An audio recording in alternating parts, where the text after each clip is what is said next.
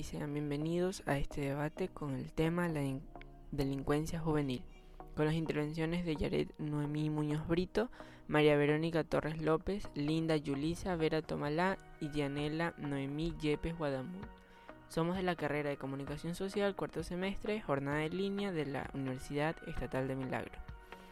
La delincuencia juvenil se ubica en el Ecuador dentro de un contexto social caracterizado por grupos de niños y adolescentes ubicados dentro de niveles de miseria o pobreza, desempleo, narcotráfico, concentración urbana, baja escolaridad o analfabetismo, agresiones sexuales y desintegración familiar. A estos grupos sociales se les ha negado todo el derecho humano tales como el derecho de la vida, la salud, la educación, la vivienda, en fin, el derecho al desarrollo. Sin más que decir, vamos con la primera pregunta para nuestra compañera Jared Muñoz. Jared, ¿crees que la mayoría de los crímenes en la actualidad son cometidos por jóvenes menores de edad y que estos son realizados por acción propia?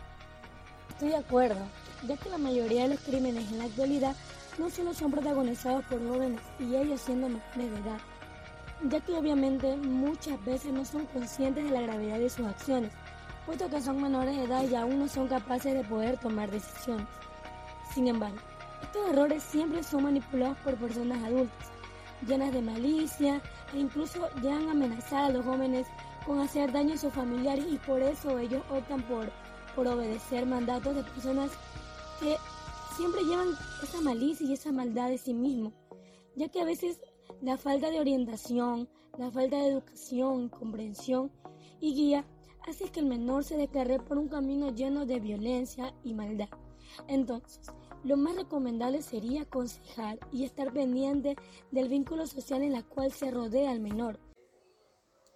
Bueno, podemos decir que la delincuencia juvenil lo provoca el acceso a las drogas, la falta de oportunidades de empleo, salud, educación y espacio para la cultura y el deporte, la desintegración familiar, la impunidad y entre otros factores que componen el contexto en el que nace y crece la juventud eh, que se descarría en este tipo de cosas por estos factores, ya que podemos decir que la delincuencia juvenil se presenta en personas que aún no son mayores de edad, como ya sabemos, cuyas edades son entre los 12 a 18 años de edad, que por diversas causas de índole familiar, social, socioeconómico, como ya habíamos dicho, esto va afectando de una forma negativa su desarrollo, trayendo consecuencias de perpetración de actos delictivos. Entonces también esto va haciendo causa de esa consecuencia en la cual los jóvenes se van descarriando por este camino negativo. También hay que tomar en cuenta que, como bien se dice, también las personas eh, mayores de edad, personas con mente de malicia, mente sádica, hacen manipulación a estos jóvenes descarriados, personas con mentes muy frágiles que manipulan y hacen que ellos cometen este tipo de delincuencia y ahí donde se ocasiona la delincuencia juvenil. Muchas gracias. Muchas gracias compañera Yaret. Eh, como parte en contra, ¿qué opina usted compañera María acerca de lo que nuestra compañera Yaret Muñoz habló? Saludos cordiales con todos, colegas. Para empezar, eh, se sabe que la delincuencia juvenil ha aumentado en gran cantidad en los 10 últimos años, como para hacer énfasis y enmarcar eso. Es más, es un hecho que las agrupaciones y bandas delictivas dedicadas al robo y al crimen usan a los chicos menores de edad a su beneficio, ya que son blancos fáciles de influenciar y manipular. Y aún lo hacen por el motivo de que saben que si los atrapan, si atrapan a los chicos menores no serán enviados a la cárcel, sino más bien a una correccional de menores o simplemente a veces por el hecho de que son menores de edad son retirados los cargos o no son castigados por la ley como se debería. Tal vez se podría decir que si las leyes empezaran a castigar con cárcel por los delitos cometidos sin importar la edad del menor, las bandas no usarían a los menores de edad y los jóvenes no se involucrarían en este tipo de actividades. Gracias por, por darme el paso, compañero. Muchas gracias, compañero. Ahora bien, nuestra segunda pregunta es para nuestra compañera Linda Vera, que está a favor. ¿Estaría de acuerdo usted con que se reformara la ley que protege a los menores de edad y así pueda ser sancionado por los actos ilícitos que ellos cometen? Mi estimado Moisés, contestando a su pregunta, no estaría de acuerdo, porque son menores de edad y se debe tomar en cuenta los factores que conllevaron a estos adolescentes o niños a realizar estos actos, y así poder brindarles la ayuda necesaria para que puedan sobrellevar o superar los daños psicológicos que estos hayan causado. Asimismo, en el capítulo cuarto de los derechos de protección, en el artículo 54 se menciona el derecho a la reserva de la información sobre antecedentes penales. Los adolescentes que hayan sido investigados, sometidos a procesos, privados de su libertad, o a quienes se hayan aplicado una medida socioeducativa con motivo de una infracción penal tienen derecho a que no se hagan públicos sus antecedentes policiales o judiciales y a que se respete la reserva de la información procesal en la forma dispuesta en esta ley. Podemos decir que estas leyes fueron creadas con el propósito de que estos adolescentes hagan conciencia del acto cometido y traten de llevar una vida tranquila y digna. Gracias, mi estimado Moisés.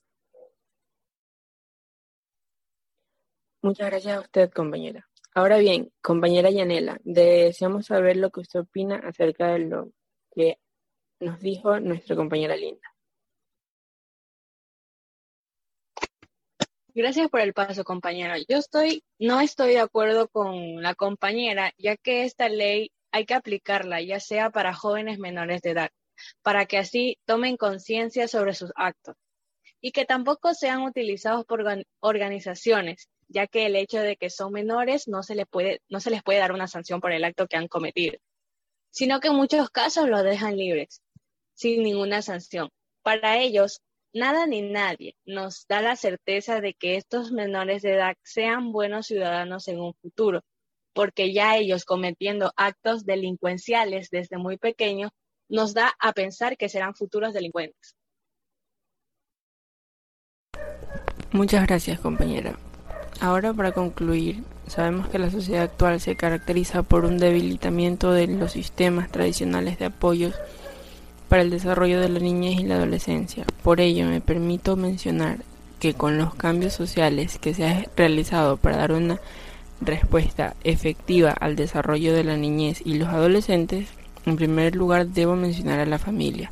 Los medios de comunicación, sobre todo la televisión, han suprimido la jerarquía y hegemonía que la familia tenía como formadora de costumbres sociales.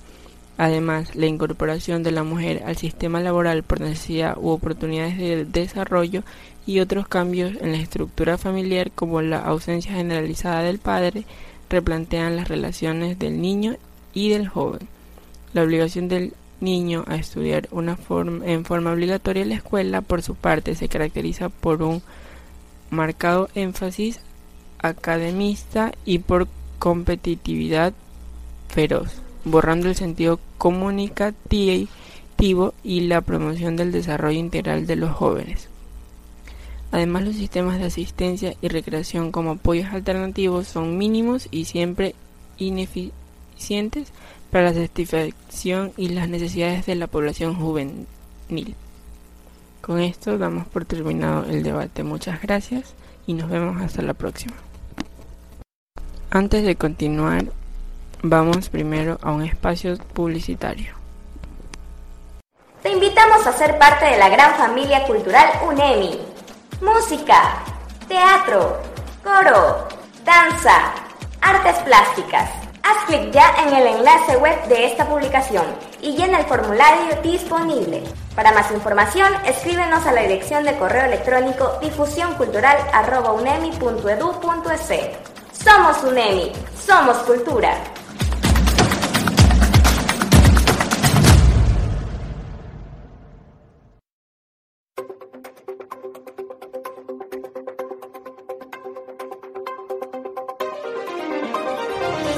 ¿Qué tal estimados oyentes? Les saluda Vanessa Rodríguez y también tendremos como tema a debatir los altos costos a causa de la guerra entre Rusia y Ucrania que parece nunca terminar. A continuación tendremos la intervención de nuestro compañero Francisco Torres. Adelante. Gracias por la invitación. La guerra entre Ucrania y Rusia nos está llevando a una escasez mundial, donde las restricciones por parte de los países lleva a bloqueos que nos está dejando sin suministros básicos. El petróleo ha subido, tenemos la situación de que el rublo ruso está cayendo, por ende el gasoducto que pasa por Ucrania no puede funcionar, los principales cultivos de trigo no pueden ser exportados. Todo esto lleva a un desgaste que lleva ya varios meses. Las dos potencias tienen su, parte de las cosas. Rusia, que es el que me enfoco yo, dice que está liberando el Donbass y que pues haciendo una labor humanitaria y con eso justifica la guerra. No se podrá saber si es o no es todo verdad porque hay censura previa. Todos los países están alineados hacia uno u otro bando. Rusia ha conseguido conservar algunas partes de Ucrania, pero con un alto costo de vidas. Aún así, la propia población rusa está a favor de mantener la guerra. Pero este costo está llegando a todo el planeta. Sin trigo, sin aceite, sin petróleo, las economías post pandemia después del COVID nos está llevando a un encarecimiento global. La falta de alimentos en base a los fertilizantes, que son los principales productores, tanto Rusia como China, su principal aliado, hacen que comiencen nuevamente a ver el fantasma de una hambruna mundial. Rusia justifica sus ataques al decir que los militantes prorrusos o los ciudadanos prorrusos están siendo violentados en sus derechos humanos. Es por esto que tratan de según ellos, legitimar su invasión. Se podría decir que Rusia tiene una perspectiva distinta de la vida. Hay que ver en el futuro si es que en verdad era lo correcto haber invadido a la Ucrania contemporánea. Gracias, compañero Francisco, por su intervención. A continuación también tendremos como intervención lo de nuestra compañera Daniela Toaza, que también va a ser una interesante intervención en estos momentos. Adelante, compañero. Altos costos por la guerra entre Rusia y Ucrania. Según un informe del Fondo Monetario Internacional, sostiene que los efectos de la guerra se harán sentir en tres planos. Una mayor inflación derivada del alza en los precios de los alimentos, la energía y problemas en el comercio internacional y las cadenas de abastecimiento. Una mayor incertidumbre crece en los mercados internacionales ya que la mayor parte de riquezas lo reparte con países de América Latina y el Caribe. En el actual concepto, donde un conflicto de Ucrania se agudizó, los problemas de inflación han aumentado, la volatilidad y costos financieros prevé a un crecimiento promedio de 1.8 según la región. Los efectos que causa estos costos de la guerra son en cuanto al alza de la materia prima, especialmente el petróleo, los productos agrícolas y los metales. A primera vista, algunos países se ven beneficiados, como Brasil, Colombia y Ecuador, y a países exportadores de granos como Brasil y Argentina. En sí, la economía por la guerra ha exagerado la posibilidad de un mayor crecimiento y una mayor inflación global.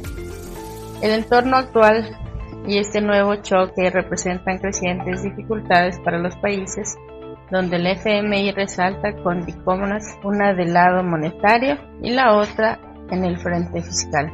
Cabe recalcar que esperamos que la guerra cese y vuelva a su normalidad. Gracias compañera Daniela por su amable intervención. También tenemos la participación de nuestra compañera Yajaira Vázquez, que también nos ayudará a dar su intervención acerca de este interesante tema. Adelante, compañera. Yo opino que la guerra entre ambos países, Rusia y Ucrania, ha ido dejando un costo tanto económico como en otros ámbitos también. Por ejemplo, en Ucrania muchos jóvenes estudiantes tuvieron que regresar a su país y dejar lo que estaban estudiando porque lo que seguían en su país de origen no había esas carreras. El costo para ellos fue económico, puesto que habían invertido dinero en el tiempo que estuvieron ahí.